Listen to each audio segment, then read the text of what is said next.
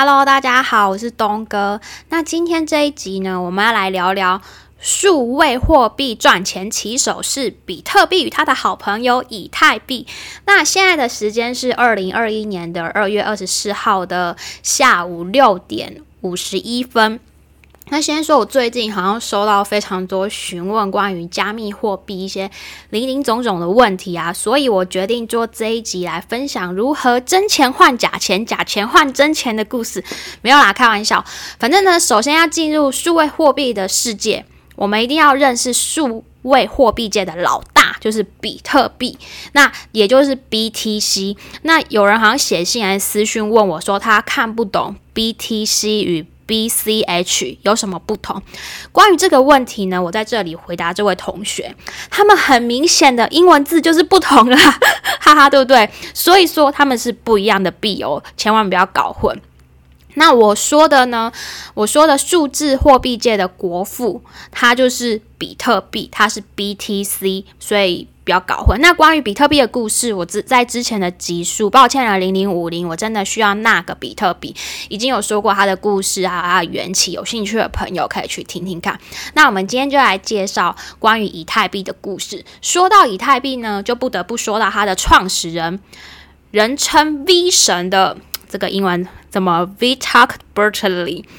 这就是一个长得一个不怎么帅，二十七岁宅男，跟他的共同创办人搞出来的一个东西。然后他是俄罗斯裔的加拿大店长、电脑工程师。他在十九岁的时候就创立了区块链的平台以太坊。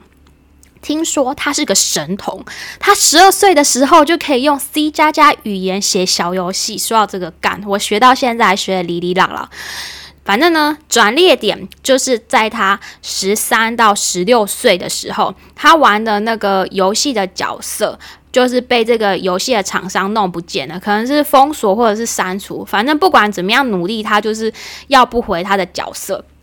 于是呢，他就反正这也不能弄，他就开始研究那个区块链，然后他去研究区块链具有不可。篡改的那个特性的技术，然后把自己的研究的结果呢写成文章，投稿给当时创立比特币周刊，然后赚取稿费。那他每一篇文章大概可以赚五个比特币的稿费，真的是赚翻嘞！换算成现在应该哇塞，好几百万新台币。反正呢，后来这位 V 神大大念了大学，日继续。研究比特币以及区块链相关的技术，后来也是跟我们之前听到那种很厉害的人神人的故事一样，他也辍学了，然后找了几个伙伴创立了以太坊。那为以太坊设计的一个加密货币就是它的以以太币嘛，ETH。那什么是以太币呢？它跟我们之前集数提到的比特币 BTC 有什么不一样呢？那我们先来回想一下，什么是区块链？关于区块链，你是不是现在回想，是不是回想到，是不是像我高中时期的我一样，老师老师那个数学老师在台上讲什么 sin 啊、cos 啊那些三小函数，然后最后到我脑脑袋里归塔卡都是塞，都是屎，是不是？没关系，你的苦我都懂。关于区块链呢，我们可以什么都不知道，我们只要记得它是负责用来记录的就好，它是。一一本一本的账本，那我们来说说区块链是怎么样呃做交易记录的呢。那我们就用我们数字货币界的国富比特币来举例。假设呢，第一个十分钟的交易记录都记在这个区块链里，第二个十分钟。又就会有新的十分钟的交易记录，那第三个十分钟又会有新的十分钟的交易记录，在第四个的时候，突然有一个记录人，他叫做生鱼片，他想要偷改一下之前的交易记录，就是还记得我之前集数提到，就是像之前集数提到那个记账的石头，偷偷把自己的比特币呢。转到自己的钱包里。当这个记录产生的时候，全世界都会看到。诶，这个记录怎么跟我之前看到的不一样？所以这个记录是不会被承认的。取而代之的就是另外一个合格的记录会被认证。所以这个交易方式会被呃比较传统，像银行的那个金融会诶算是比较颠覆性传统的一个金融方式。以我们现在的认知啊，那像我们现在要做这个转账的交易的时候，我们会找一个可靠、可以信任的第三方，那就是银行啊。因为其中一方没有收到钱的时候，作为第三方的银行就可以出来做名 COCO。对不对？所以呢，这个第三方的银行它是需要有公信力的，所以才不会吞了我们的钱。所以呢，现在这个区块链的技术就是为了解决汇钱等需要透过第三方，像银行这样的一个问题。那它靠什么优势呢？它靠的最正的两点就是第一个，它的公开性；第二个就是它的去中心化的特性。公开性呢，就是代表全世界的人都是你的眼线，都是你的证人。有什么问题，我们只要对照区块链上的账本记录，你就带不掉了。去中心化特性代表没有一个人或者是任何组织可以独吞或者是控制整个记录。举个例子，好了，假如说今天有一个骇客要篡改银行记录的话，他是不是只需要骇入银行的中央系统就可以把钱赶走？是不是很轻松又很环保的职业嘞？但是。今天这骇客如果他想要篡改区块区块链的记录的话，他要对抗的是全世界的电脑啊！是不是想要这个骇客他就腿软了？好，反正我们切入正题，以太币。那什么是以太币呢？先说一下，就是以太坊，它是整个以太币的系统。那以太币呢，就是以太坊这个系统里的虚拟币。那它的英文代号就是 ETH。那简单的来说。以太坊的区块链技术是比比特币还要更进一步的，因为它记录的不是虚拟币的交易。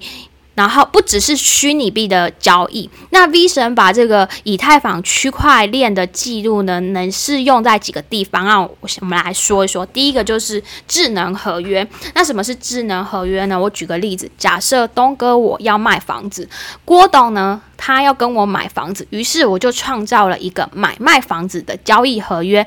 郭董大大在上面签名，东哥我也在上面签名，这个时候合约就成立了。但是过了几年。东哥，我想要把这个房子卖给别人的时候，大家就可以回去查看，在这个区块链这个合约上，证明这个房子其实已经属于郭董的，而且是全世界的人都可以帮郭董作证。东哥，你这也就不是东哥的房子，东哥不可以再把它卖给别人。这其实也是很适用于很多现在的买卖或者是金融合约，所以这就是第一个智能合约的技术。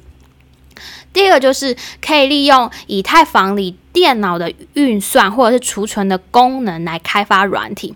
假设我今天要做一个聊天软体，那这个右大发讯息说“我爱你”这个讯息给那个菲利克斯，那这个“我爱你”的讯息会被记录在这个区块链上，然后菲利克斯在这里的软体就会根据区块链上的记录来更新资料，他就会看到。我爱你这样的讯息，当菲利克斯他也发讯息发我也爱你，然后给右大的时候，同样的右大那边的软体就会根据区块链记录，然后来更新资料，然后看到这个讯息。然后第三个比较。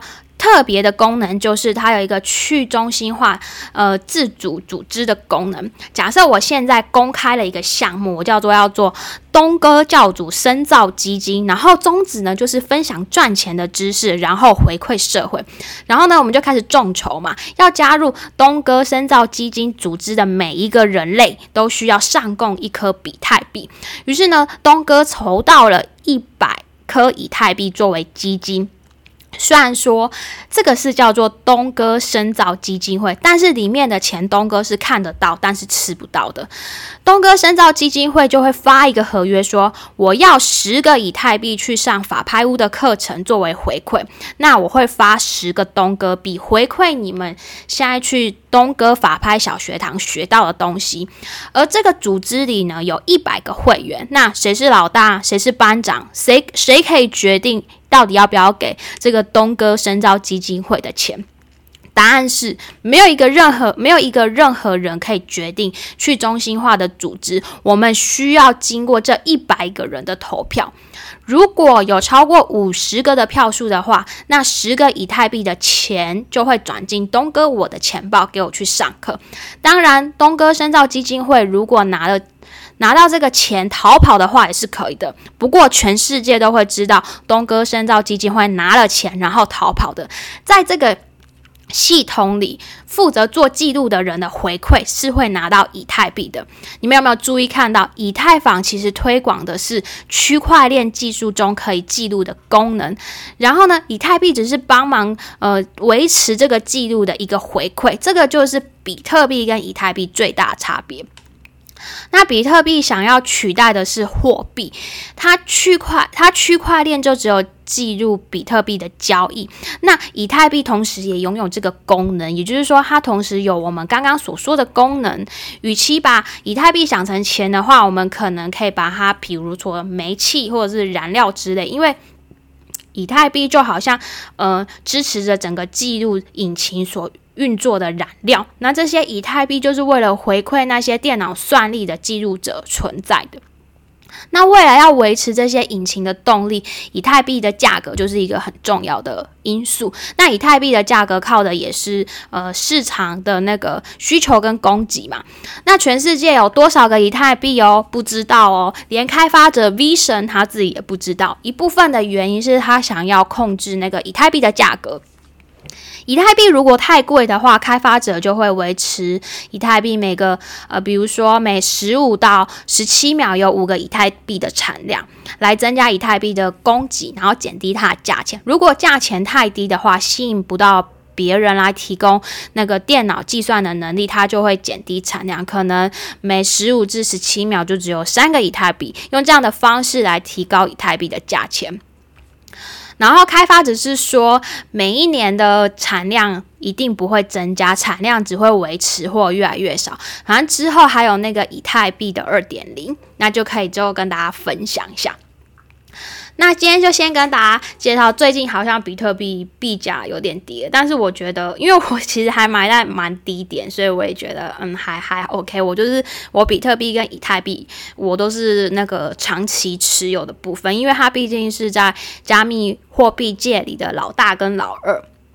好啊，那呃，说到这，我今天来跟大家呃，就是介绍一下一个有台，就是比特币区块链中文频道。那它就是专门就是介绍那个加密货币的。那如果大家有兴趣的话，可以去听听诗人，然后他也有他的那个社群。那别忘记要给我五星机血啊！那因为我上上一周是就是。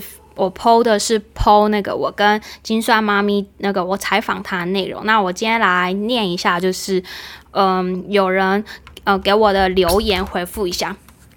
那这个位是依恋不舍，他说东哥的节目他几乎都有听完了。姐姐的丈夫挂号，他结婚了吗？应该还没吧。他姐姐，他姐姐的老公吧。然后他很喜欢小资女的系列，对小白的我很有帮助。另外想提醒东哥，在访谈的时候有反应并回应，嗯，很正常。但是如果在太频繁的背景听了，会有一点不耐烦哟。他的。我我的意思是，那个频率要在哪里拿捏一下会更好。新的一集我也很喜欢哦，谢谢你喜欢。反正那是我第一次的访谈，那我下次就是会注意，我 会蛮紧张，不知道问什么。那这位是说，他说他是东哥的听众，那他当然给我五星，透过深入浅出的方式非常有趣，谢谢贵节目提供很有益处的资讯，好哦，谢谢你。然后这一位他是说新入东哥教教徒，东哥说话的方式太好笑，可以多讲一些干话吗？喜欢东哥用有趣的方式，呃，说故事真的会笑到岔气。每天都期待你的新节目，五星喷射，祝东哥新年快乐哦！谢谢，新年快乐。然后再来这位是西西的膝盖来签到，太晚听到这个 podcast，听了观念增加不少。分享一下大哥的经验，既得意必是敌，没有十年八年实践过程，基本也是没有用。懂就懂，不懂就不懂，完全看个人追求。想赚快钱的听了没有用，结果就是快即是慢，慢即是快，赚快钱。呃，回退快，不动则收益就战胜九十趴的人，真的很有趣。嗯，这位大哥真的是学问很好，写了文绉绉的字，谢谢给五星。那这位是群里的 Louis。他说：“还有，他是位妈妈嘛？他说，嗯，感谢东哥的贴心。听完之后，收获真的很多。当了妈妈之后，情绪真的很容易失控。同意一定要先对自己好，才能给孩子一个开心的妈妈和健康的环境。